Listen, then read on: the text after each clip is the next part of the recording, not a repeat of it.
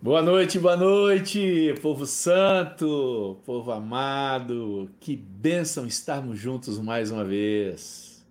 Estamos na lição 85, que bênção! Quanto progresso, quanto conteúdo abençoado.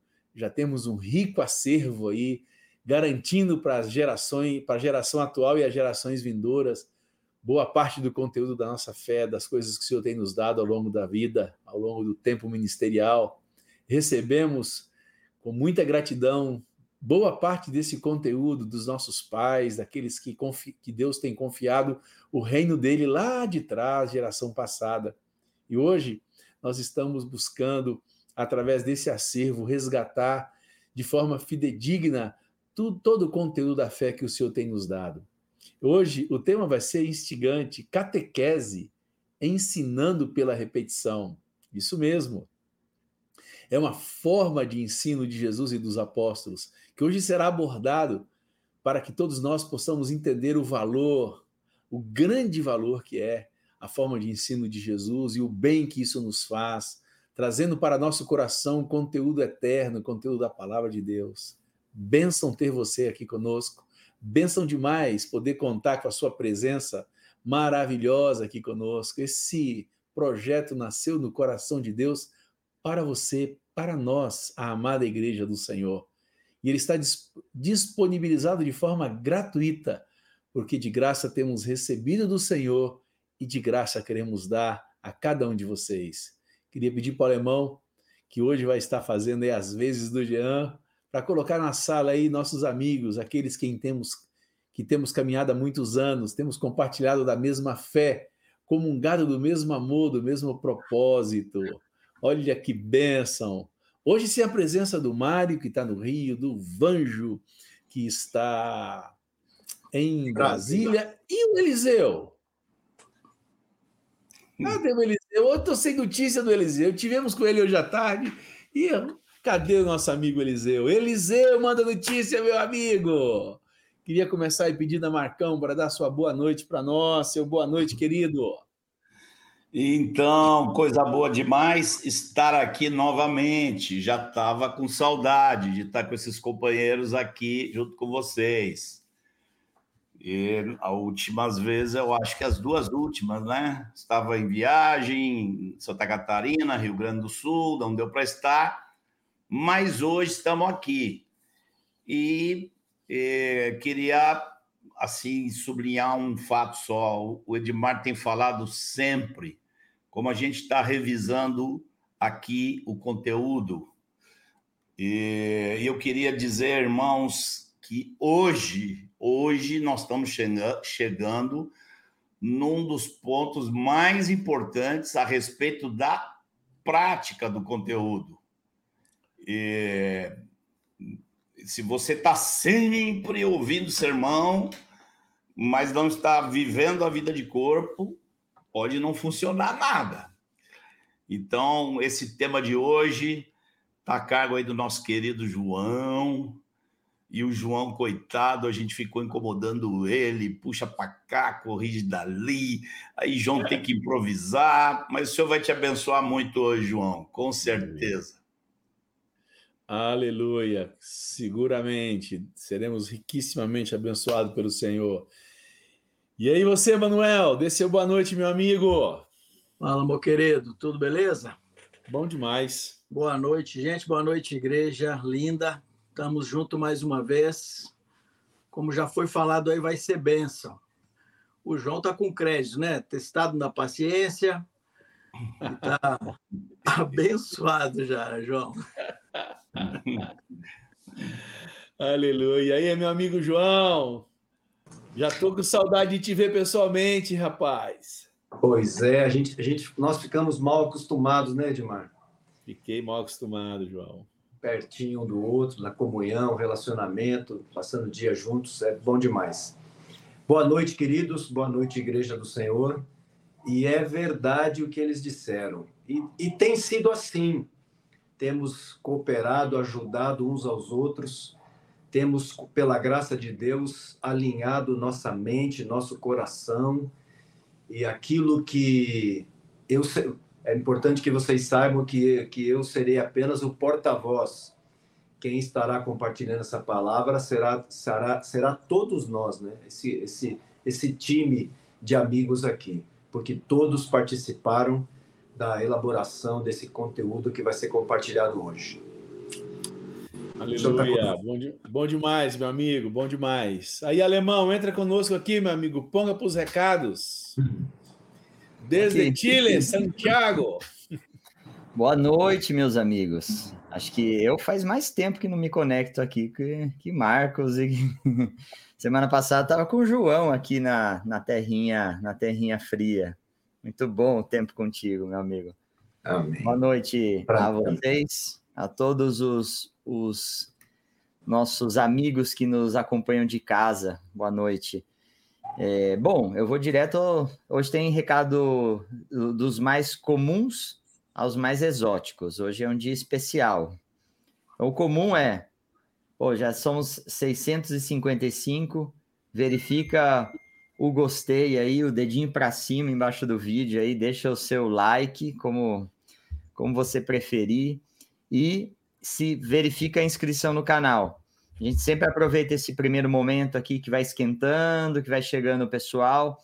Envia o link do, da live nos grupos além do like e além do, do, do da, da inscrição no canal, o Google valoriza muito também esses links externos que saem do WhatsApp, que saem do Instagram, que, que leva para o mesmo conteúdo. O Google entende isso como mais gente apontando para esse conteúdo aqui, que vai ser muito bom pela prévia que a gente teve aqui no, no background, né?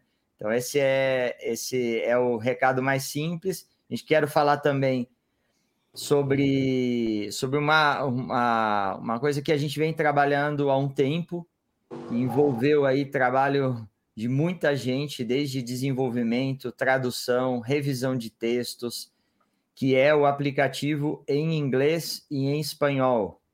O aplicativo que você pode baixar lá da loja da, da Apple, já está, e da, da Google Play, Tá, a gente está lançando hoje, entre hoje à noite e amanhã de manhã, uma versão que permite é, ser, ser alterado a linguagem para inglês e para espanhol. As lições, elas não são na, na, na mesma que a gente tem em português, porque cada, cada lição tem um processo, e o processo em outra, outra língua só começa quando a gente termina a lição em português, revisada, com os, o passo a passo montado, e aí que a gente começa o processo de tradução e revisão da, do inglês. Então, vocês, quem puder baixar, puder alterar as línguas, vai ver que tem espanhol está lá na, na lição 50, inglês está na lição 30, mas à medida que a gente vai inserindo, automaticamente o aplicativo vai abrindo essas, essas novas lições. Então, pode ser é, quem estava esperando essa notícia é o João aí, porque tem tem tem, tem para onde mandar, né, João? Para aproveitar o inglês. Aqui também no Chile a gente vai aproveitar muito de espanhol, então vai ser muito útil.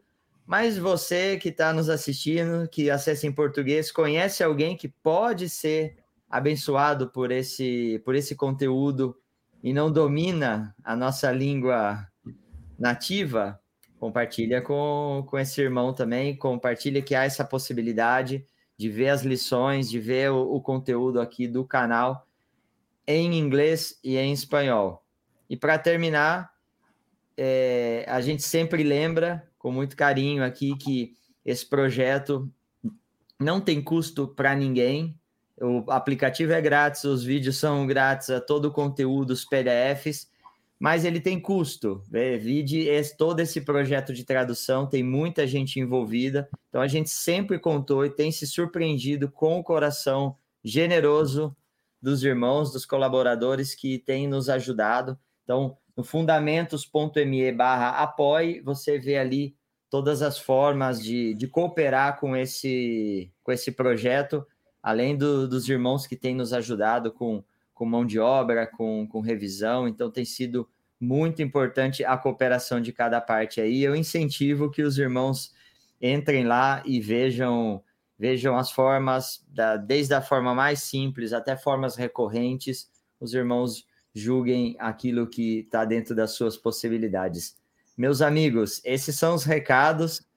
Assim que, que o aplicativo estiver disponível, os, os celulares vão começar a atualizar, um pouco automático, um pouco de ter que entrar ali e clicar naquele botão atualizar da loja, mas esse, mas em dois, três dias já vai estar tá atualizado para todo mundo aí. Estou disponível aqui para ajudar. Isso, isso é mais uma resposta de nossa oração no tocante ao projeto, porque um dos objetivos é expandir o reino de Deus. Todos os povos, raças, línguas e nações possam ser atingidos por esse projeto, Deus abençoando cada pessoa desse universo, que essa, essa possibilidade de receber em inglês e espanhol coopere, possa cooperar e cooperar muito com a expansão do reino de Deus, um conteúdo sadio, um conteúdo bíblico, onde o Senhor seja glorificado através da sua amada igreja na terra. Obrigado, alemão. Muito obrigado, meu amigo, pelo serviço de vocês. Aleluia. Amém. Pois é, queria pedir aí para Manuel orar pela vida do João, abençoando a vida do nosso companheiro, abençoando os nossos corações e ouvidos para receber de bom grado a palavra do Senhor que essa palavra encontre nossos oh, corações como um solo fértil, uma boa terra, e assim a semente germine e produza todo o fruto pela qual ela foi inspirada e ela será lançada sobre nossas vidas e corações. Por favor, Manuel, ore por nós. Amém. Pai Santo, nos unimos aqui, Deus interceder pelo João, pedindo ao Senhor que derrame da sua graça sobre ele, da sua unção. Amém. Amém que ele transmita para nós a tua palavra conforme está no teu coração, Pai Santo. Amém. Abre os nossos ouvidos, o nosso entendimento para compreender, Senhor, para termos revelação, Senhor, que através sim, dessa palavra a sua igreja seja edificada para Amém. para Amém. Tua, Senhor. Abençoa Amém. João e a cada um de nós, Pai, em nome Abençoa, de Deus. Amém. Amém.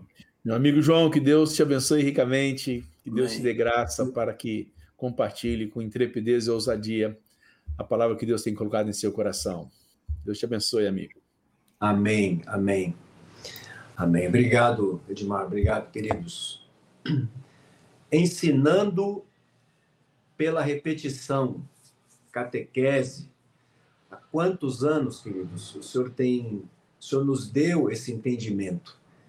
E hoje aqui nós vamos rever essa palavra que o Senhor nos deu há tantos anos e que tem sido tem sido tão abençoadora na vida da igreja. Queridos, revisando esse ensino e o que aprendemos, de que maneira Jesus e os apóstolos transmitiram todo o seu ensino à igreja do primeiro século, queridos? Vocês se lembram que os irmãos daquele tempo era, eram gente simples e muitos deles não sabiam ler nem escrever. Queridos, se lembrem, Pedro, André, Tiago e João eram pescadores.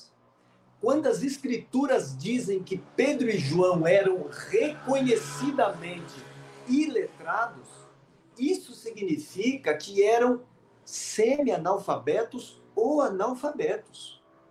Sendo assim, queridos, quais foram então os recursos que esses homens utilizaram para comunicar todo o seu ensino, toda a palavra de Jesus à igreja? Na língua portuguesa, a palavra que aparece em nossa tradução é a palavra instruir. Mas essa palavra, queridos, ela não define exatamente como deve ser o ensino. Por quê? Porque instruir, queridos, é um termo muito vago e indeterminado. O dicionário, para vocês terem uma ideia, define é, instruir como transmitir conhecimentos. Mas como? Com essa definição, nós podemos instruir da maneira que nós acharmos melhor. Já a palavra que aparece no texto original, que foi traduzida para a nossa língua, para a língua portuguesa, como instruir, a palavra que aparece no texto original é a palavra catequel. e ela ela tem o sentido, o significado da palavra catequel é instruir oralmente por meio de contínua repetição. Ou seja, essa palavra catequel, ela nos ajuda a entender como se deu a transmissão do ensino de Cristo pelos apóstolos à igreja daquela época. Eles instruíram de forma oral, audível, por meio de contínua repetição. Esta palavra, a palavra catequel, ela traz nela mesma a forma e o conteúdo. A forma é a repetição e o conteúdo é simples e objetivo. E qual é? É tudo o que Jesus ensinou. Foi isso que aqueles homens comunicaram à igreja. Na verdade, queridos, essa palavra nós entendemos hoje que ela não deveria ter sido traduzida, mas ela deveria ter sido transliterada. E o que é transliterar? É transportar do texto original utilizando-se de vocábulos correspondentes na língua de destino. Ao invés de traduzir catequel como instruir, ela deveria ter sido transliterada como catequizar, e esses irmãos, esse foi o trabalho que eles fizeram, eles catequizaram, eles instruíram, eles repetiram, transmitiram de forma repetida toda a doutrina de Cristo à igreja daquela época. E porque eram homens que estavam focados nesse trabalho. Eles não andavam buscando novidades ou inventando coisas para, para se distrair. Todas as verdades, meus irmãos, que eles ensinavam eram repetidas por muito tempo até que todos tivessem aprendido bem. O apóstolo Paulo, numa de suas cartas, ele diz que não se aborrecia por ensinar as mesmas coisas, pois entendia que isso traria segurança para os irmãos. Lembrem-se de toda a cultura, de todo o conhecimento que o apóstolo Paulo tinha. E, no entanto, era um homem que, ao se converter, se adequou à maneira como deveria ser transmitido o ensino à igreja.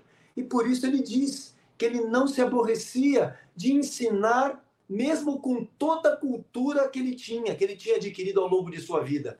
Ele não se aborrecia de ensinar as mesmas coisas aos irmãos. Por quê? Porque ele entendia que isso traria segurança para a igreja. E Pedro, o apóstolo Pedro, não era diferente.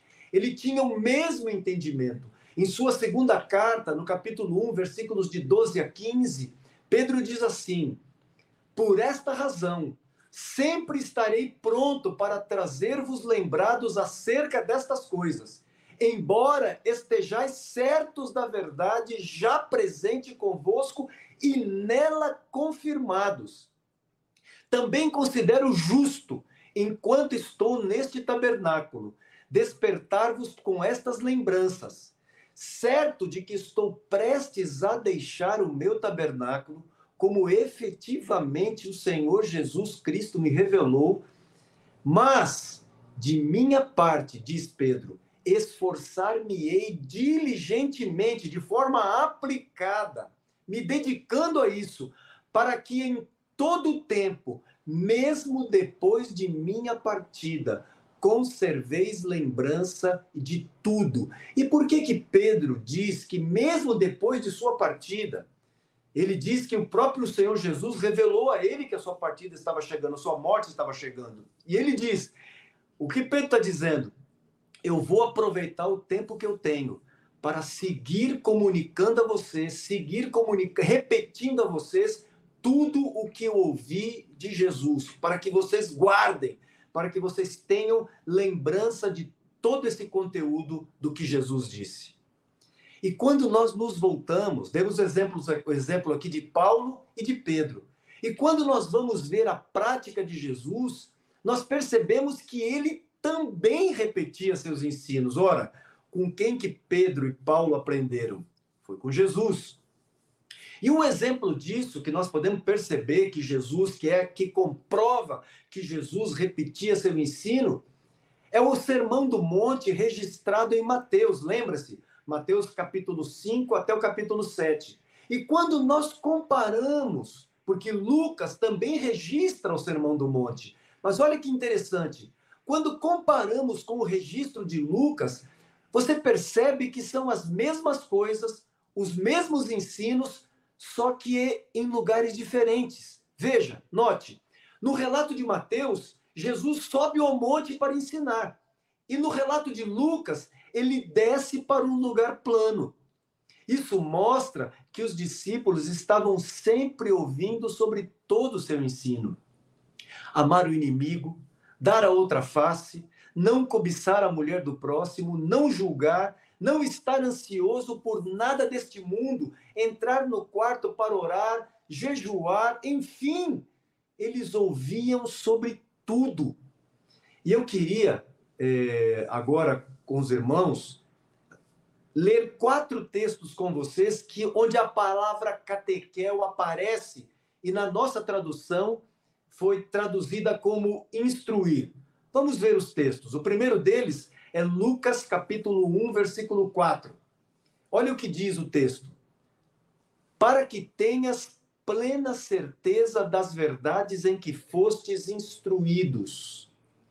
Perceba, meus irmãos, que Lucas não diz que Teófilo a quem Lucas está escrevendo, ele não diz, Lucas não diz que Teófilo se auto-instruiu, repetindo para si mesmo, mas diz que alguém o instruiu, alguém o catequizou. As verdades acerca da vida de Jesus foram repetidas a ele muitas vezes, até que ele pudesse guardar. Um outro texto onde aparece a palavra catequel é o texto de Atos, capítulo 18, versículo 25. Referindo-se a Apolo, o texto diz: Era ele, Apolo, instruído, ou seja, catequizado no caminho do Senhor. E sendo fervoroso de espírito, falava e ensinava com precisão a respeito de Jesus. Meus irmãos, alguém o catequizou, alguém o instruiu, repetidas vezes a respeito das mesmas coisas. Por isso, ele podia falar com precisão a respeito de Jesus. Um outro texto, 1 Coríntios capítulo 14, versículo 19, Paulo diz: "Contudo, prefiro falar à igreja cinco palavras com meu entendimento para instruir, ou seja, para catequizar outros, Paulo entendia, e aqui tem um ponto muito importante que você deve guardar. Paulo entendia que era sua a responsabilidade de catequizar. Lembre-se, Paulo era o pai espiritual dessa igreja em Corinto. Ele começou aquela igreja ali em Corinto. Paulo entendia e, e como responsável, ele entendia que estava sobre os seus ombros o dever de catequizar aqueles irmãos. Ele entendia que a responsabilidade da repetição não estava sobre o discípulo, mas sobre seu mestre, no caso, ele, Paulo. O entendimento dessa definição, meus irmãos, é muito importante, principalmente para nós pastores e para todo aquele que coopera no meio da igreja como líder e discipulador. Mais um, um último texto onde essa palavra aparece, o texto de Gálatas, capítulo 6, versículo 6, diz assim o apóstolo Paulo: Mas aquele que está sendo instruído ou catequizado na palavra, faça participante de todas as coisas boas aquele que o instrui, ou seja, aquele que o catequiza. Aquele que está sendo catequizado, queridos. O que esse texto está dizendo é isso. Aquele que está sendo catequizado deve fazer participante das coisas boas aquele que o catequiza. Não diz que ele catequiza a si mesmo, guarde isso. Mas que alguém o catequiza. Outra coisa muito importante quando falamos em catequese, irmãos, é que a prática da catequese, a prática da transmissão oral e repetida da doutrina de Cristo, ela nos torna aptos para dar razão de nossa fé. Por quê? Alguém que está bem catequizado, bem fundamentado, quando alguém fizer uma pergunta para ele a respeito daquilo que ele crê, essa pessoa, esse que está bem catequizado, ele não vai dizer, é, lá em nosso meio nós praticamos assim. Não. Ele vai poder dizer com segurança, com firmeza, com convicção. As escrituras dizem que tem que ser assim. A verdade é essa, está escrito aqui. Foi assim que eu aprendi e eu guardei, ouvi esse ensino muitas vezes e guardei. E dessa forma, aqueles que forem bem catequizados serão capazes de transmitir com clareza o conteúdo de sua fé.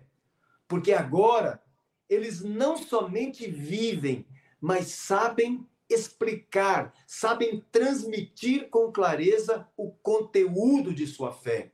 Isso por quê?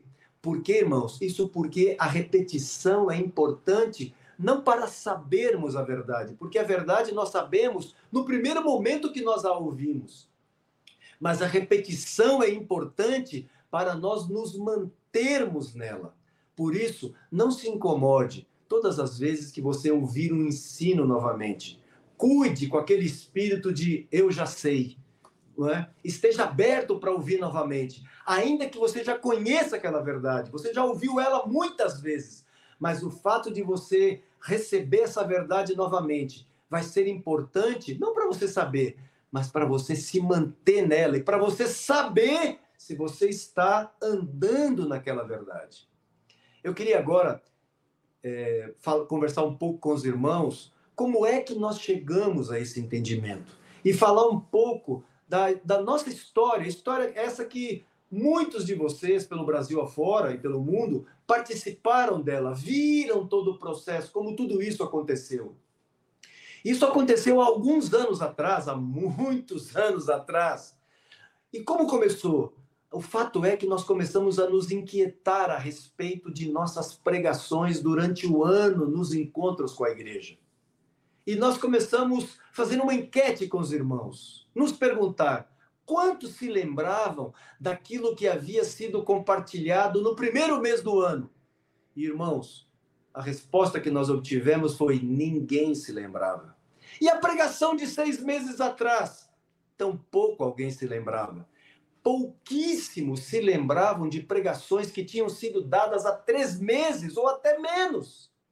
Queridos, Graças a Deus que, por sua misericórdia, usou a vida do nosso querido Ivan Baker para nos abrir os olhos para a importância da prática da catequese, do ensino por meio da repetição. O Senhor nos convenceu que tínhamos que repetir, repetir e repetir. Entendemos que o conteúdo do ensino que os irmãos guardam é aquele que nós repetimos. E foi dessa maneira, você vai se lembrar, que surgiu a catequese de memorização.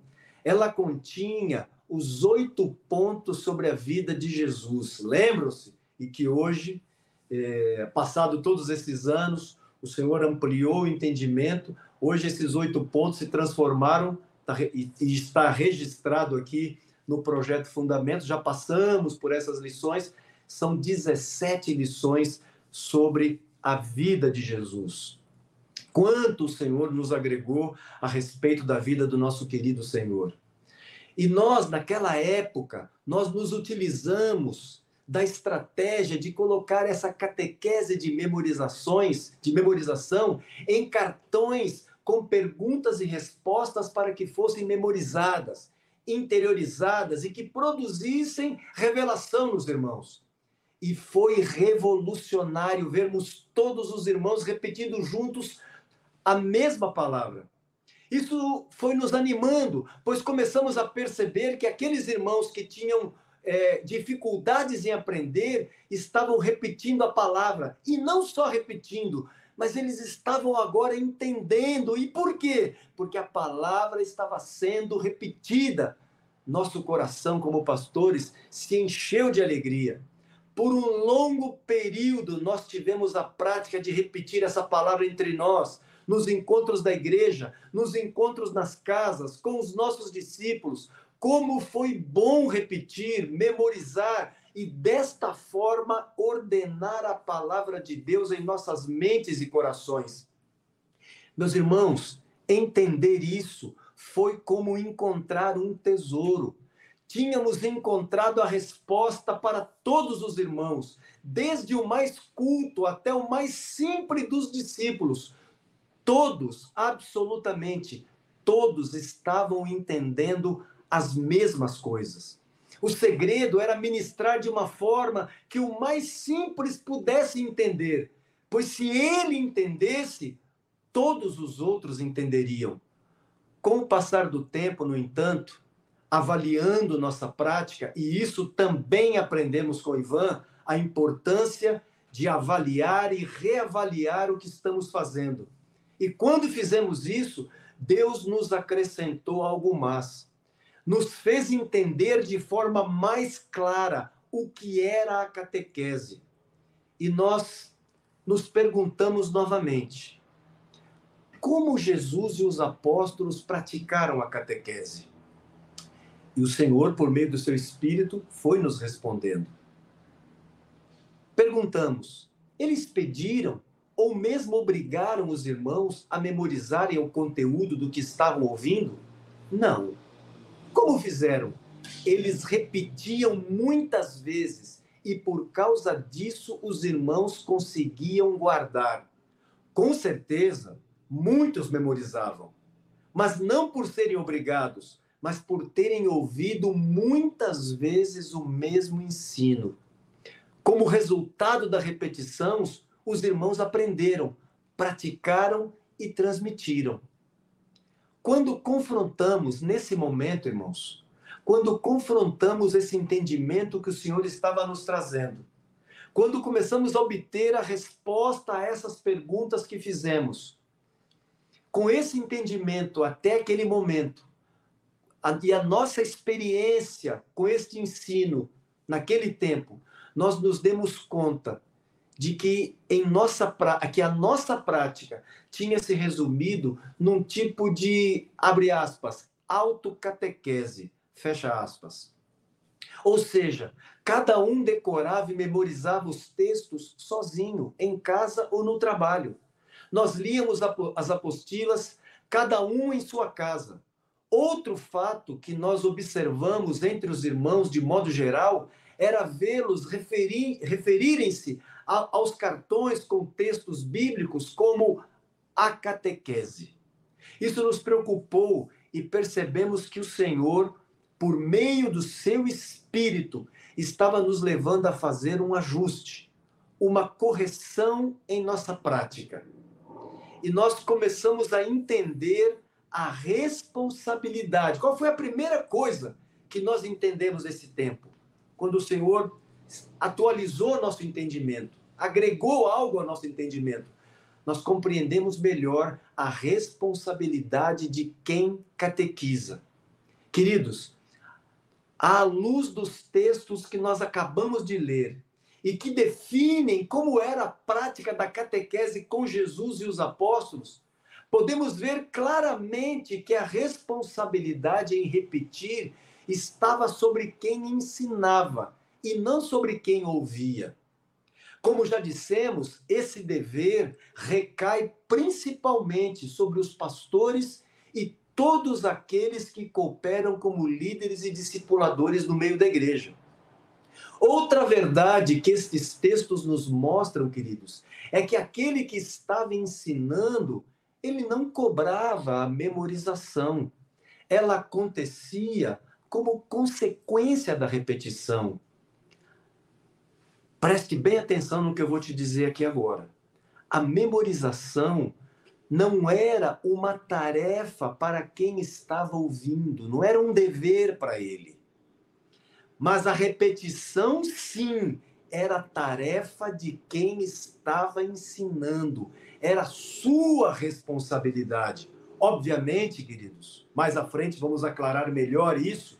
Não estamos dizendo que os irmãos não devam memorizar o conteúdo do ensino. Sim, se pode memorizar. E é muito importante que se faça, que se guarde a palavra de Deus no coração.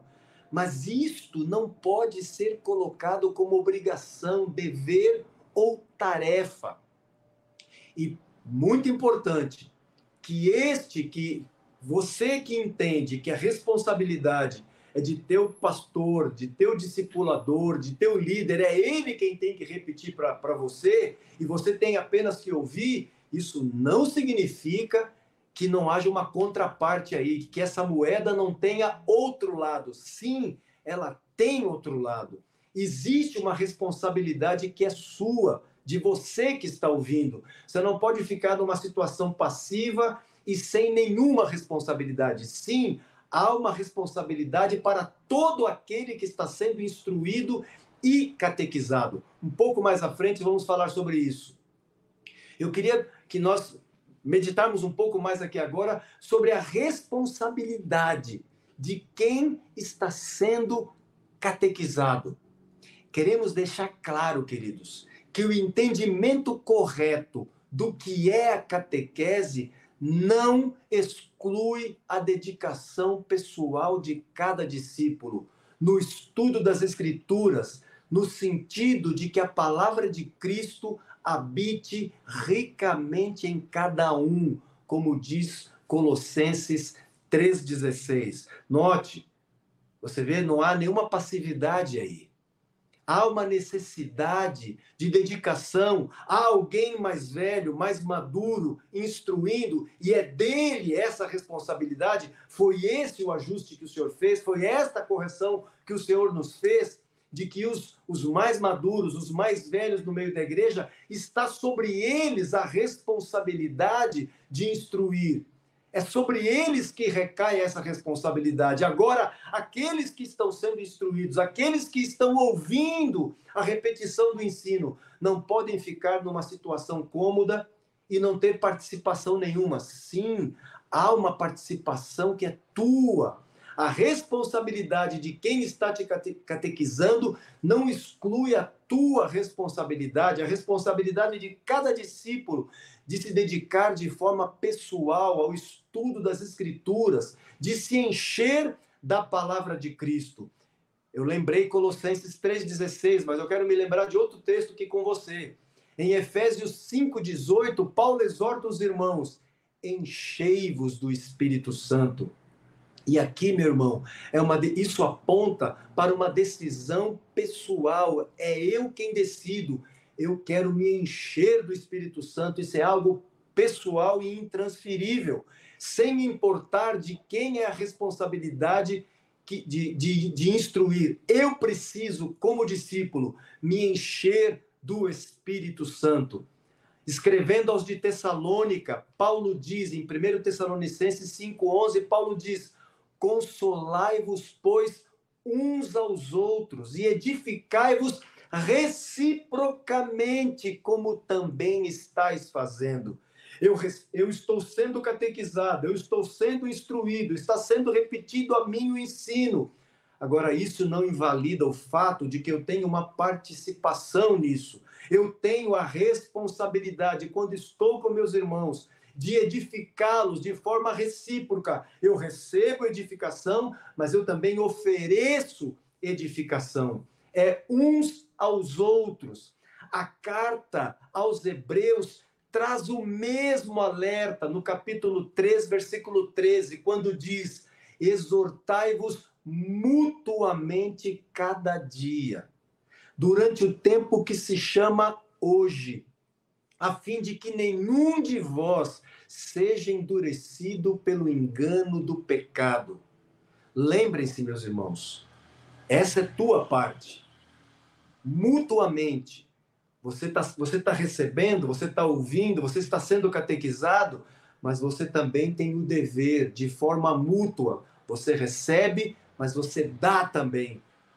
Amém, queridos? Lembre-se que todo judeu foi criado ouvindo diariamente a proclamação oral das Escrituras. Mas, como deixa claro o texto de Deuteronômio, isso não excluía seu dever de manter a lembrança daquilo que ouvia. A responsabilidade pessoal é colocada de forma clara nesse texto de Deuteronômio, capítulo 6, o versículo 8 e 9. O texto diz, versículo 8 e 9 de Deuteronômio 6. Também, referindo-se à palavra de Deus, ele diz: também as atarás como sinal na tua mão, e te serão por frontal entre os olhos, e as escreverás nos umbrais de tua casa e nas tuas portas. Isso deixa claro, meus irmãos, esse que estava é, é, que tinha essa prática, que foi catequizado desde criança, foi catequizado a amar o Senhor, também foi colocado, enquanto ele ouvia, ele também ouvia sobre o dever dele, de ter essa palavra nas suas mãos, entre os olhos, nos umbrais da casa e nas portas. Essas práticas que nós vemos aqui em Deuteronômio capítulo 6, meus irmãos, elas revelam uma decisão pessoal daquele que estava sendo catequizado, independentemente da responsabilidade, meus queridos, e, e, e, do dever que os mais maduros tenham de repetir o ensino aos mais novos, a palavra de Deus é clara em dizer que não podemos negligenciar a devoção pessoal. Pois por quê? Porque cada um de nós, meus queridos, dará contas de si mesmo a Deus. Cada um de nós. Então, nenhum de nós, meu irmão, minha irmã, pode negligenciar a devoção pessoal de buscar ao Senhor, de se encher do Espírito, de se encher da palavra de Cristo, de meditar nas Escrituras, de se exercitar no conhecimento das Escrituras e na prática delas. Não é sem razão que Jesus fala: entra no teu quarto, fecha a porta e ora, e teu pai que te vê em secreto te recompensará. É nesse momento ali, você e Deus, aquele que está instruindo você, que está catequizando você, não está ali. Por quê? Porque é um momento teu de você buscar ao Senhor, de você fazer a tua parte e investir na sua, na sua devoção pessoal e no seu crescimento. E eu quero concluir, meus irmãos, lembrando a você, o Marco citou isso no começo da live, eu quero repetir aqui. Lembre-se que essa prática, a prática da catequese, da repetição do ensino, da repetição oral do ensino, de repetir o ensino àqueles sobre quem nós temos algum nível de responsabilidade, de serviço, dessa relação de amor, de serviço, de instruir esses irmãos, Lembre que essa prática só se tornará efetiva se houver um funcionamento prático das juntas e ligamentos, nos relacionamentos de discipulado e companheirismo. É nesses relacionamentos de discipulado e companheirismo, é nessas juntas e ligamentos que vai acontecer a repetição do ensino, onde o mais velho, mais maduro, vai estar instruindo o mais novo, mas o mais novo também, enquanto está sendo instruído, ele não será instruído a ficar numa, numa posição passiva. Ele precisa ser levado a crescer, a conhecer o Senhor, a desenvolver a salvação que o Senhor está dando a ele. Que o Senhor, por sua misericórdia, nos agracie, nos ilumine, nos dê seu entendimento e nos continue nos orientando por meio do seu Espírito e nos abençoando no nome de Jesus. Vamos para algumas perguntas. E por falar em catequese, queridos, é muito importante que essas perguntas sejam utilizadas, seja no encontro de discipulador com seus discípulos, de, dos companheiros, seja no encontro da casa, que essas perguntas sejam feitas para que provoquem a meditação no conteúdo desse ensino. Vamos considerar atentamente. Primeira pergunta: O que significa a palavra catequel? Pergunta número dois: Como podemos provar que Jesus repetia seus ensinos?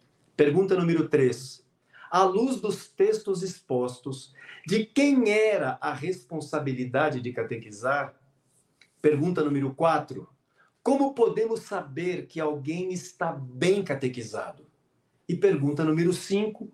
Qual é a responsabilidade de quem está sendo catequizado? Que o Senhor nos abençoe. Amém.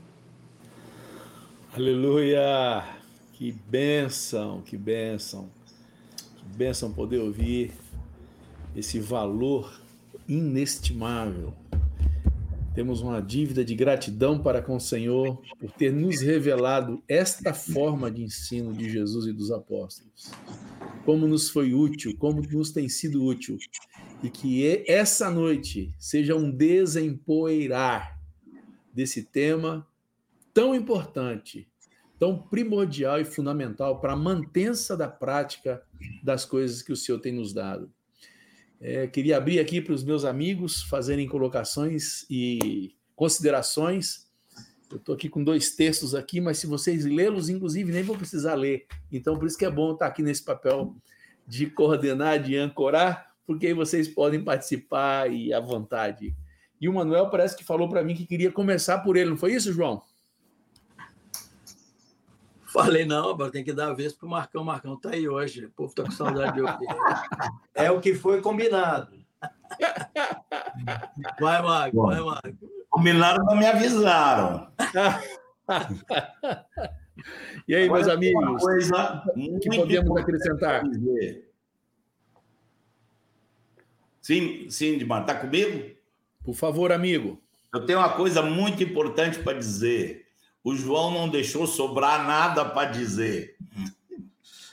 Eu estou quase, eu tô quase sugerindo que na segunda, na terça-feira que vem o João repita e na outra terça o João repita. Está muito bem resumido. Eu acho que tem perguntas aqui também de irmãos bem interessantes que nós precisamos responder hoje. Mas, Marzão, você falou que tem alguma coisa aí? Não sei se o Manuel tem. Eu não Manuel. tem nada para acrescentar. Eu acho que foi fantástico. Sim, foi fantástico mesmo. Eu, eu tinha dito que realmente não tinha nada para falar, né? Por isso que eu ah. estou jogando isso para cima de mim, porque o João fechou o pacote completo. Mas eu queria só fazer um adendozinho, que é, que é reforçar essa questão da repetição.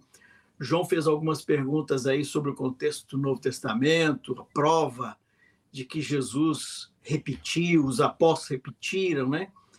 E é para a gente entender o contexto daquela época. Naquela época, as pessoas não tinham as escrituras nas mãos como temos hoje. Era, a escritura era um negócio muito complicado de ter toda a escritura nas mãos. E era caro, porque teria que pagar trabalho de copistas, essas coisas. Então as pessoas iam aos sábados na sinagoga para ouvir a leitura da escritura e essa repetição né, que, que havia. Nós temos, inclusive, uma passagem que Jesus vai e é dado a ele a escritura para que ele lesse. Então, é, não havia a escritura nas mãos. Quando Paulo fala ali para é, trazer os pergaminhos, ele não está falando de toda a escritura, são porções, era às vezes um pedaço das escrituras. Os próprios é, descobrimentos arqueológicos são, foram encontrados em partes, porque era muito comum as pessoas ter só um pedaço da escritura com ele e não ter tudo, né? Então era, era hoje temos muita facilidade de ter toda a escritura na mão mas naquela época não era assim. Então as pessoas tinham que estar repetindo aquilo e toda uh, o ensino era oral, né?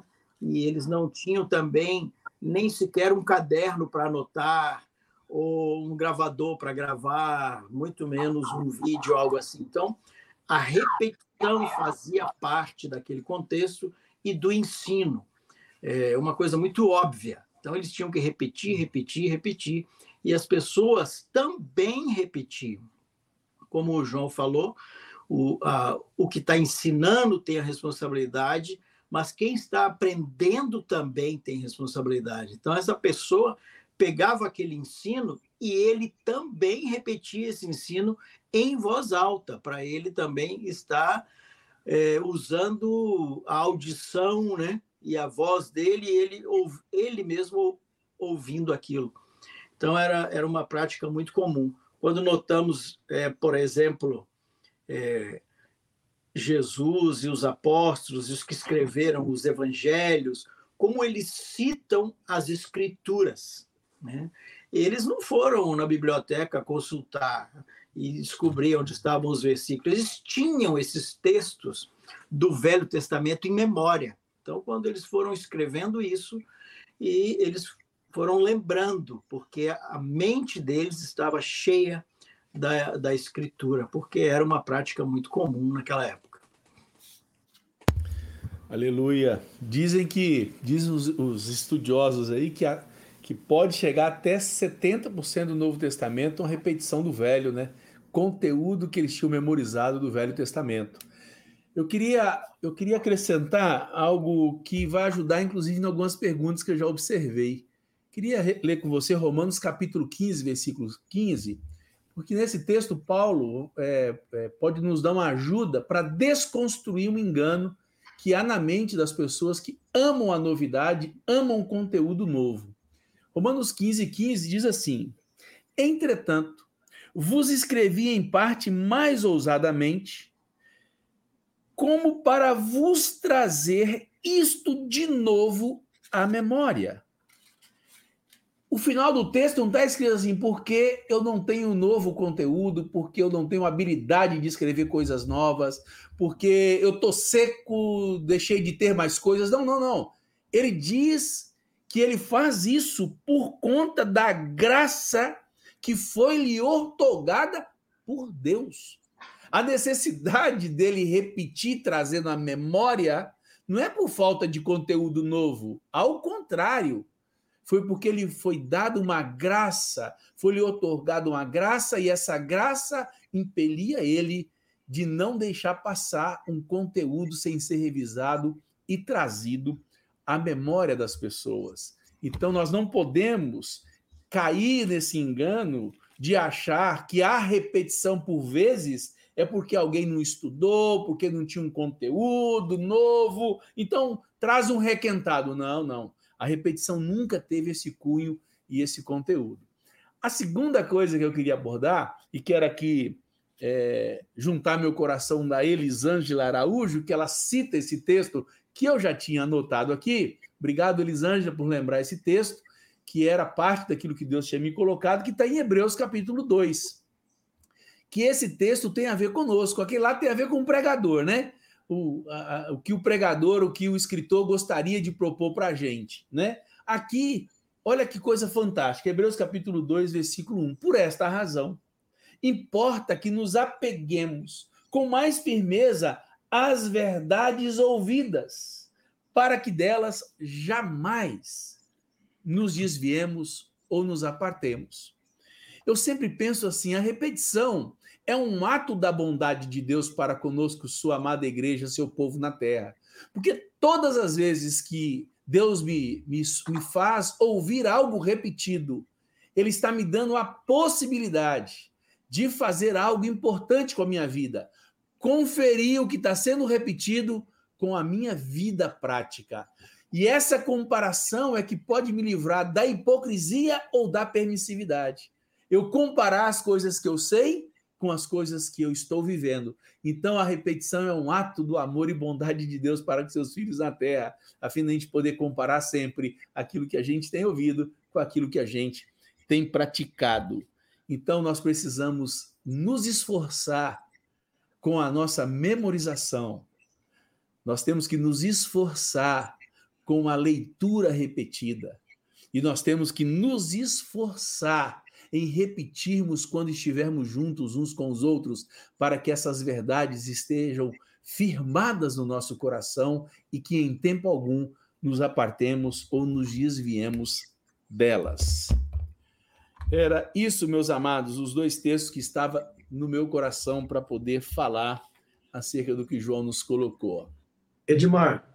Fala, meu amigo.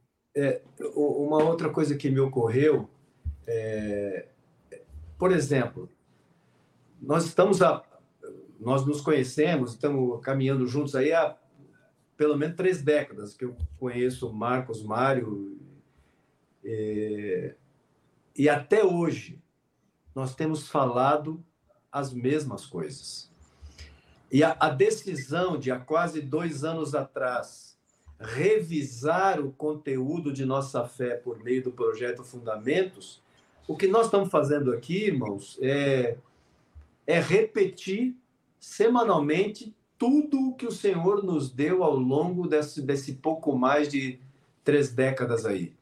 É, o Senhor ampliou alguma, alguns aspectos, algumas dessas verdades foram ampliadas, haja visto o tema sobre a volta de Jesus, é, o, o tema A Vida de Jesus, eram oito pontos, agora, se eu não errei na conta, são 17 agora, e, e, mas mudou o ensino? Não, o ensino é o mesmo.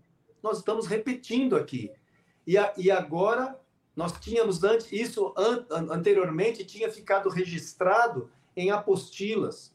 E agora, com, a, com, esse, com os recursos que temos nos dias de hoje, nós estamos deixando registrado de forma digital. E, se quem, e, e quem quiser, inclusive, é, imprimir e se utilizar e, e, gosta do papel e quer usar o papel, ainda pode imprimir. Mas é, é, é passando novamente por todas essas verdades que o Senhor nos deu. Eu creio que hoje está eu creio que está muito mais claro para nós hoje, como pastores na igreja, o nosso dever, não é, de repetir a, aos irmãos estas mesmas verdades que o Senhor nos deu ao longo desses anos. Hoje usando essa ferramenta aqui, o projeto Fundamentos. Amém. Vamos para as perguntas, meus amigos. Querem fazer mais alguma consideração ou colocação? Eu acho que a gente tem que ir para as perguntas. Acho que tem perguntas importantes. E eu gostaria da gente entrar logo para que nenhuma das perguntas ficasse sem resposta. Então vamos lá? Vamos lá, Marcão. Pode escolher a primeira aí. Já starta, meu Bom, amigo. Eu acho que a primeira pergunta foi do Márcio Barros. Ela já Isso. foi, em grande medida, eu acho que ela foi respondida pela tua fala. Tá? Pela fala do Edmar aqui. É, mas assim, o Márcio está perguntando como catequizar para parte de uma geração que é ávida por coisas novas e avessa a repetições. Bem, Márcio, acho que uma coisa que a gente tem que considerar aqui, importante, é que é, isso não é uma característica só dessa nova geração pós-moderna, geração internet. Isso a gente já encontrou na nossa história muita gente com dificuldade, dizendo que não gostava disso, gente que estava que tava enjoado. Né? Agora, esse, eu gostaria de juntar essa pergunta do Márcio como, com comentários que foram feitos logo depois. Teve um comentário da Arileide Moreira, que ela diz assim: Pastores queridos, a catequese era algo tão forte, precioso e natural em nosso convívio como igreja. E hoje é tão raro. Onde erramos? Essa é uma pergunta importante. A Janecléia Barbosa faz o mesmo comentário. Logo depois, ela diz: a catequese não é usada da mesma forma que era antes. Bom, é, eu posso falar algo para esses irmãos, não me referindo a, necessariamente a todos os locais. Vou me referir aqui a Salvador. Tá? Nós temos realmente uma geração, a internet produziu uma geração curiosa, tá? uma geração que muito maior tendência para arrogância no saber. Isso, inclusive, foi tema de uma live recente que a gente fez semana passada. E nós temos essa dificuldade, mas aqui em Salvador, nós precisamos reconhecer que nós, na liderança, terminamos errando. Nós estamos hoje aqui em Salvador num ponto de revisão realmente de todas aquelas coisas que estão sendo faladas nesse ciclo. Esse ciclo que nós estamos, né? E temos muitas lições aqui, tudo tem a ver com funcionamento da igreja, relacionamentos, juntas e ligamentos, discipulado, companheirismo, e, e, junta e ligamentos familiares, que tem a ver com relações. E nós reconhecemos que também houve aqui uma, uma certa desvalorização de um trabalho de, vamos dizer assim, de supervisão nas igrejas, nas casas. Tá?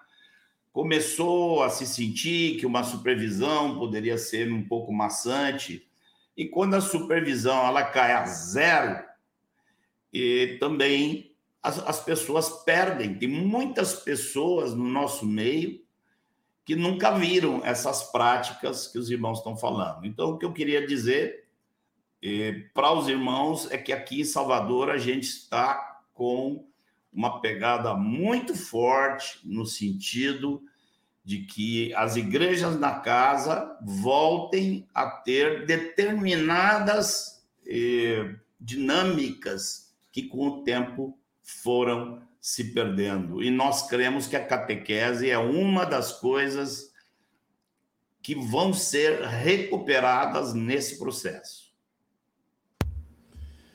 É verdade. Eu queria fazer é, uma, duas, três considerações. A primeira, Marcos, é, é até conceitual, né? Eu, eu, costumo dizer assim: a melhor maneira para você deixar de praticar algo não, é, não, não necessariamente você precisa pregar contra, é só, só, só não falar do assunto. É isso mesmo. Então, se tem um assunto que está em desuso entre nós, é o tema da necessidade dessa forma de ensino. Ou seja, é, parou-se de falar do tema, logo o tema caiu no desuso. Então, nós somos vencidos pelo silêncio, pela não repetição. É, agora, as, os outros dois aspectos eu acho que tem a ver com o nosso esforço de ajuste. Né? É, talvez nós estávamos extremados do ponto de vista da exigência do discípulo, é, transferindo a ele toda a responsabilidade da memorização e catequese, e, e, o esforço de tirar esse peso, colocamos sobre o catequizador todo o esforço da, da memorização e da repetição, fazendo com que o catequista ficasse, então, tranquilo, sem uma responsabilidade. Junto a isso, é, supervisão zero dentro da igreja na casa nenhum tipo de atitude pro, é, proativa e prática que pudesse é, fazer fomentar com que esse tema Mesmo. e esse conteúdo fosse vivenciado dentro da igreja na casa. Mas hoje, João, ao nos trazer essa palavra, mais os comentários advindo pós-palavra, mais as respostas das perguntas, queremos crer de todo o nosso coração que é um revigorado Espírito Santo para que essa prática volte com força, que a igreja seja fundamentada na fé comum, tendo em seus corações guardado, na sua consciência, todo o conteúdo inerente à nossa prática, aquilo que nós queremos e precisamos praticar de Hebreus, capítulo 5, final do, do capítulo e, e capítulo 6, os dois primeiros versículos. Nos tornarmos mestres, mais uma vez, nos fundamentos da fé. Se eu pudesse acrescentar, seria isso, Marcos. Amém, amém. E, muito bom. Estamos. Os irmãos precisam também entender que lá atrás, quando a gente começa o projeto Fundamentos, um dos alvos era chegar aqui onde a gente está chegando. Essas coisas Aleluia. que estamos falando hoje elas estavam em nossa mente lá no princípio, né? desde o começo. Nós estamos indo passo a passo. Se os irmãos observarem, há um paralelo completo entre os fundamentos e nossas apostilas históricas. Né? Então, é, esse é o objetivo aqui. Só que agora a gente está num esforço que não tinha. A gente tinha apostilas sobre e quatro ou cinco assuntos, eram os princípios elementares, o propósito de Deus, a igreja funcionando, né? família e a salvação, a fé em Jesus Cristo, né? a justificação, a santificação, e não tínhamos material sobre o restante, nós não tínhamos um material sobre a volta do Senhor, por exemplo. Então tinha muita coisa faltando. Mas o nosso objetivo aqui é que com esse material, ao completar, não sei quanto nos falta ainda, talvez ainda. Jesus levou três anos, é normal que a gente leve uns quatro, quatro e meio, cinco. Mas é, é nosso objetivo é, é, aqui com o nosso projeto é chegar nesse ponto onde estamos chegando. E vem mais coisas pela frente. Né? Então, aqui, eu não sei, a Delmira fez mais perguntas aqui que eu acho que é importante, mas não sei se os companheiros têm alguma coisa para dizer ainda em cima dessas perguntas e comentários que já foram feitos.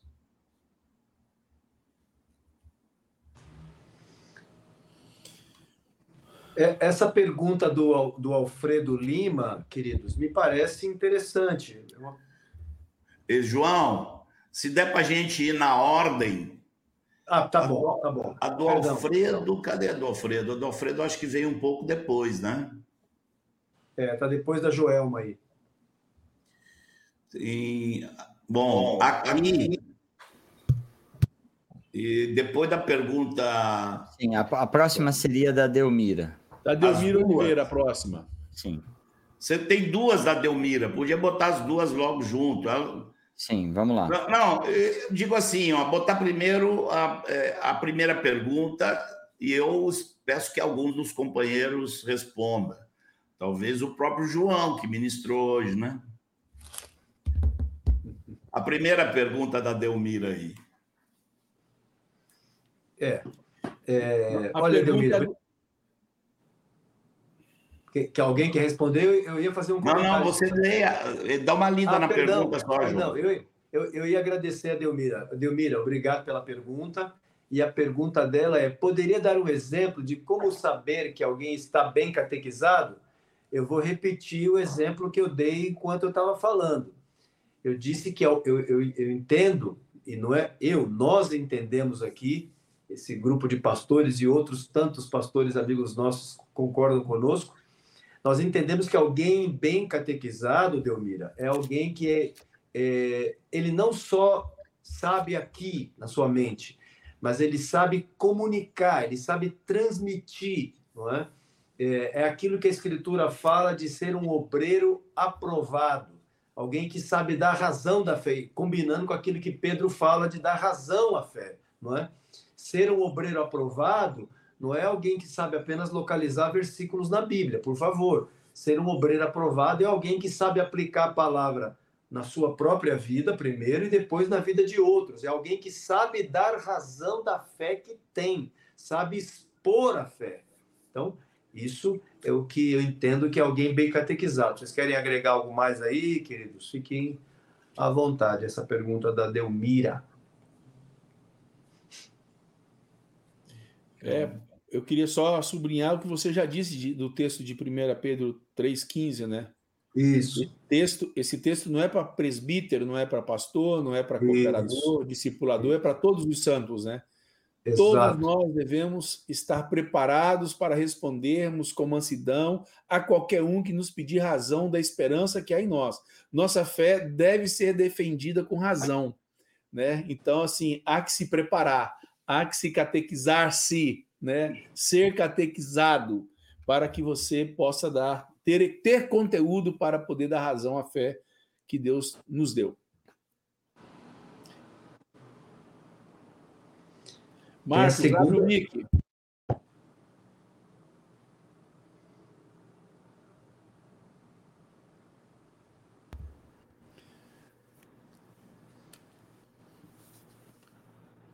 A Delmira faz outra pergunta. Conseguiu abrir, Marcos? Não, tá não sem, tá sem... sem áudio. Sem áudio. Barbeiragem, barbeiragem. Agora sim, perfeito. Agora, bem melhor assim. Tá aqui, a Delmira colocou, o, o, o Fernando colocou na tela aí. Então, a repetição, exemplo, terço, rosário, é uma forma de catequese eh, Delmira, sim e não. Essa prática que existe dentro do catolicismo, ela é uma derivação da prática cristã antiga, de repetição. Tá? O problema é que o terço e os rosários contêm eh, coisas que não estão nos evangelhos. Tem muitas coisas ali que Jesus nunca falou, nem Paulo falou, porque os católicos creem que além das escrituras, o que apareceu depois, que é chamado de tradição, que isso aí também tem valor eh, de, teológico, né? Então, eh, aí teríamos que dizer um grande não, porque esses, esses costumes, eles são uma prática que advém daquilo que a igreja vivia, mas o conteúdo não é o conteúdo eh, neotestamentário. A catequese foi usada no, mesmo no Antigo Testamento pelos rabinos antigos, era para comunicar o conteúdo da lei, a palavra de Deus, e no Novo Testamento foi usada pelos apóstolos para comunicar todo o ensino de Jesus. E o Manuel, antes de nós iniciarmos a live, o Manuel lembrou aquele texto da primeira carta de João, no capítulo 1, quando João diz: O que nossos olhos viram, nossas mãos tocaram com respeito ao Verbo da vida, é, é isto que nós anunciamos a vocês. Então fica claro que o conteúdo da catequese praticada pelos apóstolos, da repetição praticada pelos apóstolos, era toda a doutrina de Cristo. E o, Mário disse, o Marcos respondeu muito bem, que é o que eles usam o, o, o, modelo de repetição, mas o que é repetido não é a doutrina de Cristo, é uma outra coisa, algo espúrio. Né? Joia, vamos para a próxima pergunta. A da Joelma? Isso. A que veio para a tela é uma pergunta, eu acho, mais recente. É mais recente. É, na... é. Tem uma da Joelma às 21h27. Se a gente puder tentar ser mais rápido na resposta e conseguir responder todo mundo. Pronto. Seria bom. Vai lá, 21h27, Joelma. Eu fico meio frustrado quando e aí, Marcos, Marcos, aproveita a ler, mesmo que o Fernando não, que o Fernando não coloque. João Reis, está aqui. É... Ah, não, foi, foi, foi a que ele colocou, foi a que o Fernando colocou, foi a da Joelma. Sim, mas só que essa pergunta veio primeira. Ah. Essa aí, João, vai lá. João, eu estou com uma dúvida, como a responsabilidade de repetir é de quem instrui, então não seria correto cobrar ao dis os discípulos a memorização dos textos das lições das, apostilas? Uhum. Bom, o Joelma, obrigado pela pergunta. Joelma, eu diria o seguinte: obrigar, nós não podemos fazer isso com ninguém, né? Obrigar alguém a memorizar a escritura não é por aí, não é esse o objetivo, obrigar alguém a memorizar a escritura. Agora, não é proibido é, você memorizar as escrituras, e também não é proibido desses irmãos mais velhos, nós pastores, os líderes, os discipuladores, os cooperadores, enfim, não está proibido dizer assim, querido, sabe o texto tal? essa área da tua vida que nós estamos te ajudando aí, cara, seria muito importante você memorizar esse texto, guarda esse texto, escreve esse texto, põe na geladeira, põe na porta da tua casa, põe na porta do armário, põe no, no espelho do banheiro, para você guardar essa palavra, isso vai te ajudar, não é? Porque é palavra de Deus. E, a, e a, Pedro diz que nós somos purificados por ela. Então, não está proibido pedir para que alguém memorize a escritura. Agora, obrigar, não, né? Não é por aí. Joia.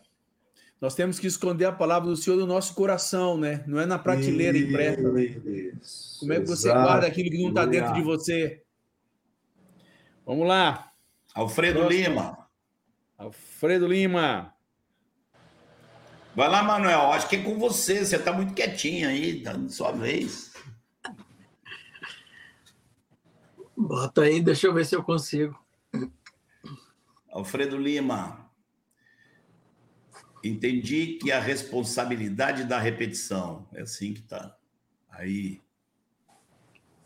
É, entendi que a responsabilidade da repetição é de quem ensina, mas devemos falar para um discípulo memorizar um texto que consideramos importante para ele. Foi o que o João acabou de responder? Terminou é, de responder. A, a, pergunta é idêntica. A pergunta é, é idêntica. Obrigado, Alfredo. Então já coloca da Rosimeira aí, porque aí o. É, porque o Manuel ficou sem precisar responder. Responde essa, meu amigo. Quer me dar serviço? Deu essa pro Manuel. Não, não quer ver você parar. Vira aí, meu. Ninguém quer ver você quietinho. Oh, meu Deus, o que fazer quando o discípulo nunca faz as tarefas? Rosimeire Miranda, muito obrigado pela sua pergunta, querida. Eu já começo a desconfiar se é discípulo, né? Ele nunca faz as tarefas, imagina. Tem alguma, tem alguma coisa errada aí. Tem alguma coisa errada com esse sujeito. Tem que desconfiar primeiro se ele é discípulo, né? Mas eu penso que essa pergunta está conectada com o que o João falou, né? Nós temos todo o processo de ensino, né? Como a gente faz para edificar um discípulo, né? Ensinar, repetir, animar, corrigir. Então, tem todo um processo. Obrigar não podemos, mas é, devemos usar todos os recursos que nós temos para animar, encorajar esse irmão a, a a fazer o que ele tem que fazer, a fazer a parte dele, a responsabilidade dele. É, eu creio que naquela época eles não necessitavam de cobrança, de imposição, né? eles apenas repetiam e os irmãos memorizavam. Por quê? Porque os irmãos queriam conhecer a palavra, queriam é, estar cheio da palavra. Então, era, era uma responsabilidade de quem catequizava, mas era um desejo muito ardente de quem era catequizado. Então é, é preciso que haja esse desejo. Um discípulo tem fome da palavra, ele tem fome de obediência, ele tem fome de conhecer a vontade de Deus para fazer. Se ele não tem essa fome, há que se questionar aí de onde ele vem, o que, que ele, como ele está, né? É isso que eu diria. Pode complementar aí, meus amados. Sobrou nada. Bem. Oh, bem, tá bem respondido. Tá vendo como ele bem. fica quietinho? E ele, rapaz, quando ele abre a boca para falar, é tesouro mesmo, cara. É ouro puro. Tá certo, João. Tá quieto, não, cara. Meus amigos, mais alguma aí? É... Pode ficar aí, Fernando, sem problema. Ó, tem uma pergunta aqui que apareceu. Foi sem, sem querer que eu entrei. Desculpa, pessoal. Bem-vindo. Você é sempre bem-vindo, Fernando. Mas eu mais tenho... uma pergunta complicada aqui, a gente vai jogar para você. Mas eu tenho algo para cooperar, foi, então talvez foi providencial. Manda. É, eu estava lembrando que na, na live 65, o Mário a, a, fala sobre, olha, ele fala habla, tá vendo a força do hábito aqui? O Mário fala sobre perseverar na palavra. E ele cita a experiência que ele foi tocado pelo Senhor a ser como o irmão que repetia as mesmas coisas e praticava e praticava essa desculpa o termo, que seria uma autocatequese, que não existe, é, é de quem ensina, mas só para ficar claro que a gente não está dizendo que, que então a responsabilidade é quem ensina, então não se repete, não se memoriza mais e não se busca a perseverar na palavra, que é o que está lá na live 65, que o Mário fala eu vou saber colocar, defender todos os pontos da, do Senhor de memória. Foi o que o, o Marcos testemunhou é, na, na, experiência dele na Live 65. Isso cabe, cabe a cada um como discípulo. Bem catequizado pelo que ensina, o que recebe a catequese tem que ter esse desejo no coração de saber dar razão de tudo que ele é, de que ele é, é questionado, né? Então eu só lembrei desse, desse, dessa live para que para não nós não estamos dizendo não repitam, não busquem catequizar, estamos dizendo busquem, busquem é, busquem memorizar. Memorizar é bom, memorizar é, é instrumento de Deus na, na, na, nossa na nossa vida, né? Então é isso, meus amados, que eu queria cooperar. Pegando aqui rapidinho, Marzão, é, uma pessoa aqui fez uma pergunta que não tem a ver com o assunto, né? é um Soneca Baby Cat. Eu só queria sugerir para essa pessoa que, ao fim, estivesse ouvindo aqui, porque vai ser passado o e-mail que você pode mandar para alguém se você está precisando de alguma ajuda, tá? E a, a pergunta de Paulo Roberto Matos seria bom tentar. Uh, e tentar responder hoje, viu? Uma pergunta muito bem feita. Quer pegar aí, João? Olha, é... eu creio que, como, como o Manuel comentou isso, eu comentei, o Manuel é, grifou. João, João vamos, vamos ler a pergunta dele? Ah, perdão, perdão, perdão, perdão. Paulo Roberto, obrigado, viu? Irmãos, como a apostila tinha um número reduzido de lições e textos para textos base para cada discípulo, a memorização era mais simples e direta. Como aplicar a memorização ao fundamento? Eu acho que é o tema que nós estávamos conversando hoje à tarde, sobre que cada lição tem um texto básico, não é? é a tua pergunta, meu querido irmão, é, nós pensamos nela, você não tinha feito a pergunta, a tua pergunta, uma pergunta muito inteligente, muito boa. Nós estamos pensando nisso, em agregar fundamentos em cada lição, um, um texto que seja o texto básico dessa lição. Obviamente, os irmãos serão animados a memorizar, mas é claro que à luz do que nós acabamos de ouvir, não é uma coisa que vai ser obrigado, ó, nem apareça no encontro da igreja na casa se não memorizou aquele texto não é isso, mas que com certeza será animado a fazê-lo. No minuto 21 e 50, a Tâmara Rumas pergunta assim: guardar no coração tem o mesmo sentido de guardar na memória? E, guardar no coração tem muito a ver com a vontade exercitada e eu considero quase impossível guardar no coração sem guardar na memória. Guardar na memória é um instrumento para que você, então, venha a guardar no coração. A maior distância na face da Terra não está entre o Brasil e o Japão, está entre nossa memória e nosso coração. Dois palmos. ai, ai. Bem lembrado, Edmund. Ivan, tá na jura? Sim.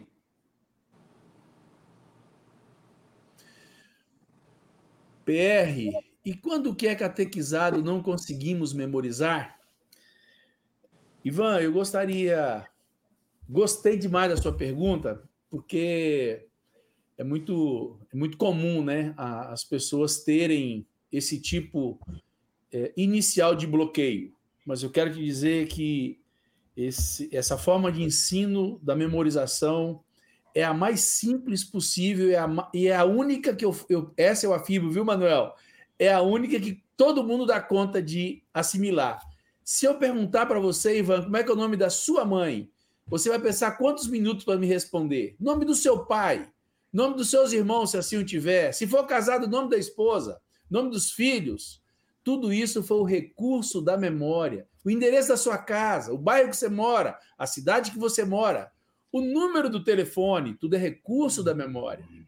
Deus nos deu um recurso simples que nós podemos usar para que também alcancemos a memorização da palavra de Deus.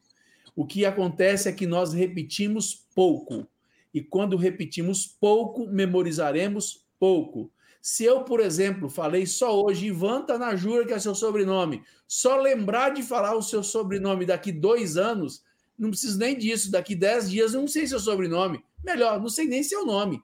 Mas se amanhã você mandar uma, uma, uma mensagem para mim, depois de amanhã de novo, e a gente ficasse falando, e eu sempre ouvi que o seu nome é Ivan Tanajura, eu não darei conta de não memorizar. Então eu falo para você que é ao contrário. Não memorizar que é o grande desafio. O homem pode resistir a qualquer coisa na Terra, menos a repetição. Amém. E uma perguntinha que sobrou ainda é muito simples a, pergu a pergunta do Marcos Santiago. Ele pergunta se essa catequese nos ajuda nas pregações. Com certeza, Marcos, com certeza. A catequese nos ajuda demais nas pregações. É só olhar lá para Pedro em Atos 2, você vai ver que o, aquilo que Jesus tinha falado com eles tinha ficado bem claro para ele e ele pôde pregar no dia do Pentecostes. Aleluia. Porque muitos irmãos, é Marcos, acham que Deus tem um tratamento especial com a memória de pastor, né? Então, assim, num belo dia, Deus chegou e colocou a Bíblia, o conteúdo lá dentro para ele memorizar, né? E quando a gente começa a falar de texto bíblico memorizado, ele fala assim: nossa, pastor é especial demais. Não, meu amigo, foi esforço mesmo. é se esforçando, é lendo várias vezes. E isso vai inculcando em nós e vai descendo para o coração. Isso vai tomando vida em nossas vidas, faz parte de nós. Animamos vocês, irmãos, a almejar e a memorizar muito a uhum. palavra de Deus. Ela é fonte de vida, ela nos ajuda a conhecer o que o nosso Pai pensa, como o nosso Pai quer que a gente se comporte. Conhecer a palavra de Deus é conhecer o próprio Deus, porque ela é a palavra de Deus. A Bíblia é a palavra de Deus. Quer saber o que Deus pensa? Conheça a sua palavra, memorize para que você guarde seu coração para não pecar contra o Senhor. Amém? Meus amigos, que mais querem dizer? Edmar, eu queria ir na mesma linha que você acabou de falar, encorajar os irmãos à memorização da Escritura, porque essa palavra ela é uma palavra diferente de toda outra palavra, né? Jesus, é, João 6,63, ele diz que as, essas palavras são espírito e vida. É, hoje a igreja tem perdido muito pela quantidade de Bíblias que existe, por incrível que pareça, deveria estar ganhando, mas tem perdido, porque a palavra está armazenada naquele livro, em cima da sua escrivaninha, na sua prateleira, dentro da sua bolsa, debaixo do seu braço. E muitos têm usado a Bíblia eletrônica e a Bíblia se tornou algo de consulta. Então, você, quando quer, está ali. Então, você está armazenando a palavra no seu computador, no seu tablet, no seu telefone celular. E você não está armazenando ele em você. E a palavra de Deus diz: habite ricamente em vós a palavra de Cristo e os irmãos do Novo Testamento não tinham os recursos que temos hoje, a quantidade de Bíblia que tem, a quantidade de tecnologia que tem para armazenar a palavra, para quando ele quiser ele consultar, está à mão, está fácil. Eles não tinham isso, então eles guardavam a palavra neles. A palavra habitava neles, e essa palavra ela é viva, ela, ela, ela é poderosa, ela tem o poder de nos transformar ela tem o poder de nos ensinar coisas que nós não sabíamos. Ela, essa palavra é muito poderosa, nós precisamos nos encher dessa palavra, deixar que ela habite em nós, repetir, encher a nossa mente, o nosso coração dessa palavra, porque há um poder nisso que nos transforma. Essa palavra é uma semente. Essa palavra colocada em nós, ela produz um fruto. Ela não morre, ela não fica estanque, como ela fica num, num, num celular, como ela fica num, num livro na prateleira. Ela em nós, ela é poderosa. Então nós precisamos nos encher, nos convencer disso e repetir, repetir e deixar que essa palavra habite em nós. E animar os irmãos a isso. Amém. Santifica-os na verdade, a tua Amém. palavra é a verdade. Aleluia. Alemão, entra aí, meu amigo. Fala aí, meu amigo. Eu creio que caberia contar para os irmãos aqui, bem rapidinho, uma partezinha daquilo que a gente conversou hoje de tarde, porque nós estamos falando aqui muito sobre memorização, repetição e memorização. Mas nós temos conversado sobre a necessidade de cada um aprender a meditar nas escrituras. Então, nós temos em cada lição, nós temos tido uma lição central, comentários, tempo para responder perguntas, material escrito que está sendo feito por uma equipe de, que faz o material escrito, né? Isso sem contar toda a questão de tradução, do pessoal que traduz em Libras, eh, mas há um detalhezinho que nós hoje achamos que devemos acrescentar, né? e é um detalhe que possivelmente vai ser acrescentado em todas as lições do início até agora, que é um texto para que cada um eh, medite no texto, escreva e depois na igreja na casa ou com seu discipulador ele compartilhe o que, que foi o, a conclusão da meditação dele naquele texto. E nós estamos pensando em acrescentar isso ao, ao projeto todo. Não sei se vamos ter alguma ministração aqui para explicar como é que funciona isso de meditar. Muito bem colocado, Marcos, muito bem. É, você deu um spoiler muito importante, porque fortalece muito né, tudo que nós estamos falando, né? Porque antes o nosso prazer tem que estar na lei do Senhor e nela meditar. Quando vai para o encontro, quando se encontra com alguém da igreja, nela meditar de dia e de noite. E meditar é mais do que pensar. Há que se falar assim, trazer um assunto, um ensinamento sobre esse tema, para que aprendamos a guardar essa linda e bendita palavra no coração para não pecar contra o nosso Senhor. Bendito é o Senhor nosso Deus por essas verdades. Alemão, entra aí com a gente, amigão. Estou aqui. Deixa eu, deixa eu ir para o meio aqui, ó. Vocês, eh, João, Emanuel e Marcos, vocês podem, se tiver algo mais a acrescentar, fique à vontade. Só chamei o alemão aí para ele já estar aqui junto conosco e para fazermos aí as considerações finais.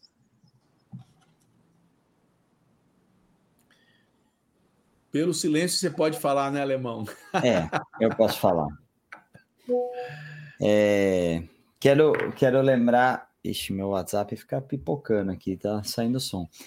É, quero lembrar, é, isso que o Marcos falou é importante. Eu queria defender um pouco a, a, a ideia do projeto lá atrás, quando nasceu no coração desses irmãos.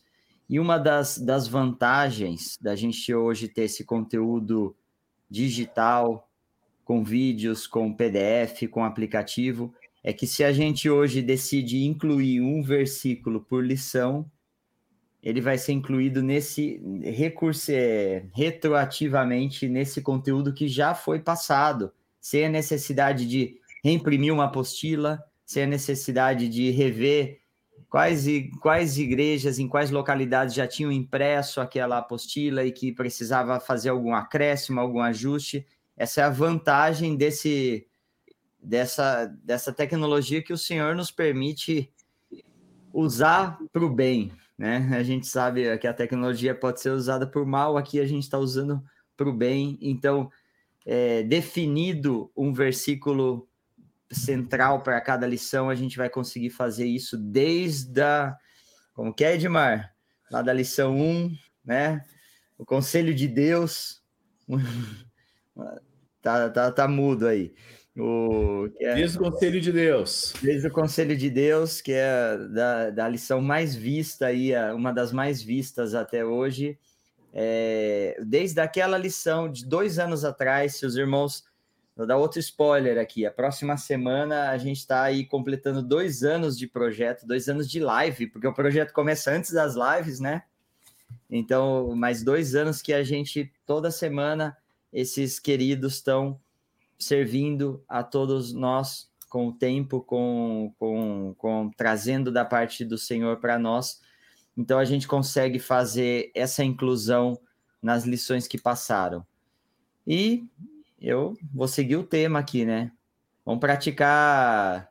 Se alguém já teve a curiosidade de ver o, o encontro de Ji-Paraná, lá do Edmar, eles começam com, com a catequese, com os irmãos indo ao microfone compartilhar algo da semana passada, do grupo caseiro. Então vamos fazer a catequese aqui, terminando o vídeo, nos comentários do vídeo. Vamos colocar, vamos repetir, repetir, repetir aquilo que o Senhor tem ensinado, para que isso, que cada um de vocês possa fazer o papel daquele que ensina, ensinando a muitos que podem ver esse vídeo, que pode ver esse conteúdo e que, e que pode fazer isso chegar. Isso é muito a gente sempre repete isso, é muito importante é, para a gente. Eu fiquei, fiquei acompanhando no chat aqui e é e os irmãos são apaixonados. Isso é muito bom por todos aqueles pontos, as oito verdades a respeito de Jesus. A gente hoje viu muito mais verdades, mas os irmãos são apaixonados pelaquilo que entrou no coração, que entrou na, na mente, que eles repetiram, repetiram, repetiram e também aprenderam. É, é, tem, um, tem um legado muito importante aí que, que os irmãos foram compartilhando, o pessoal começou a citar aqui a catequese, os oito pontos, foi, foi aqui da, do background, foi essa a sensação que a gente teve. Então é isso, meus amigos. Está contigo aí, Edmar. Aleluia! Bom demais estar com vocês, amados irmãos. Que bênção. Queria pedir para Marcos orar, agradecendo a Deus por esse tempo tão uhum. precioso. Eu tenho muita fé e esperança de que Deus desempoeirou esse, esse princípio tão fundamental, tão primordial para a mantença da nossa fé, das coisas que o Senhor nos deu ao longo do tempo da vida cristã. Queria pedir ao você agradecer ao Senhor, Marcos. Amém. Graças te damos, Pai porque tu não ficaste mudo. Aleluia.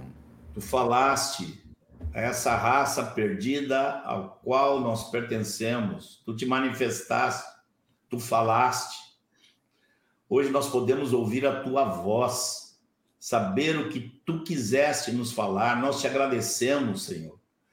Te agradecemos porque o teu Espírito Santo inspirou a homens Aleluia. que foram fiéis e te obedecer. Te agradecemos, Senhor, pelas milhares de vidas que foram sacrificadas, milhares de irmãos na história que se sacrificaram para que essas palavras chegassem até nós hoje. É verdade. Nós te agradecemos de todo o nosso coração e nós queremos te pedir que cada um de nós que esteve ouvindo aqui aquilo sim. que foi compartilhado, que cada um de nós seja habilitado por ti, Senhor, para que essa palavra tua, aquilo que tu falaste ao homem, Senhor, Amém. que isso seja abundante no coração de cada um de nós. Amém. Nós te pedimos no nome do Senhor Jesus. Aleluia. Amém. Em nome de Jesus. Aleluia. Muito obrigado, meus irmãos, aqueles que estão conosco, que são fiéis, aqueles que irão nos ouvir depois. Não esqueçam de compartilhar o link para que outras pessoas também sejam edificadas, consoladas e animadas através de todo o conteúdo que Deus tem nos dado nesse projeto Fundamentos. Que Deus abençoe ricamente sua vida, sua família, sua semana, seu crescimento espiritual para o louvor da glória do Senhor. Fique com Deus. Tchau para vocês. Beijo. Até semana que vem, se Deus quiser.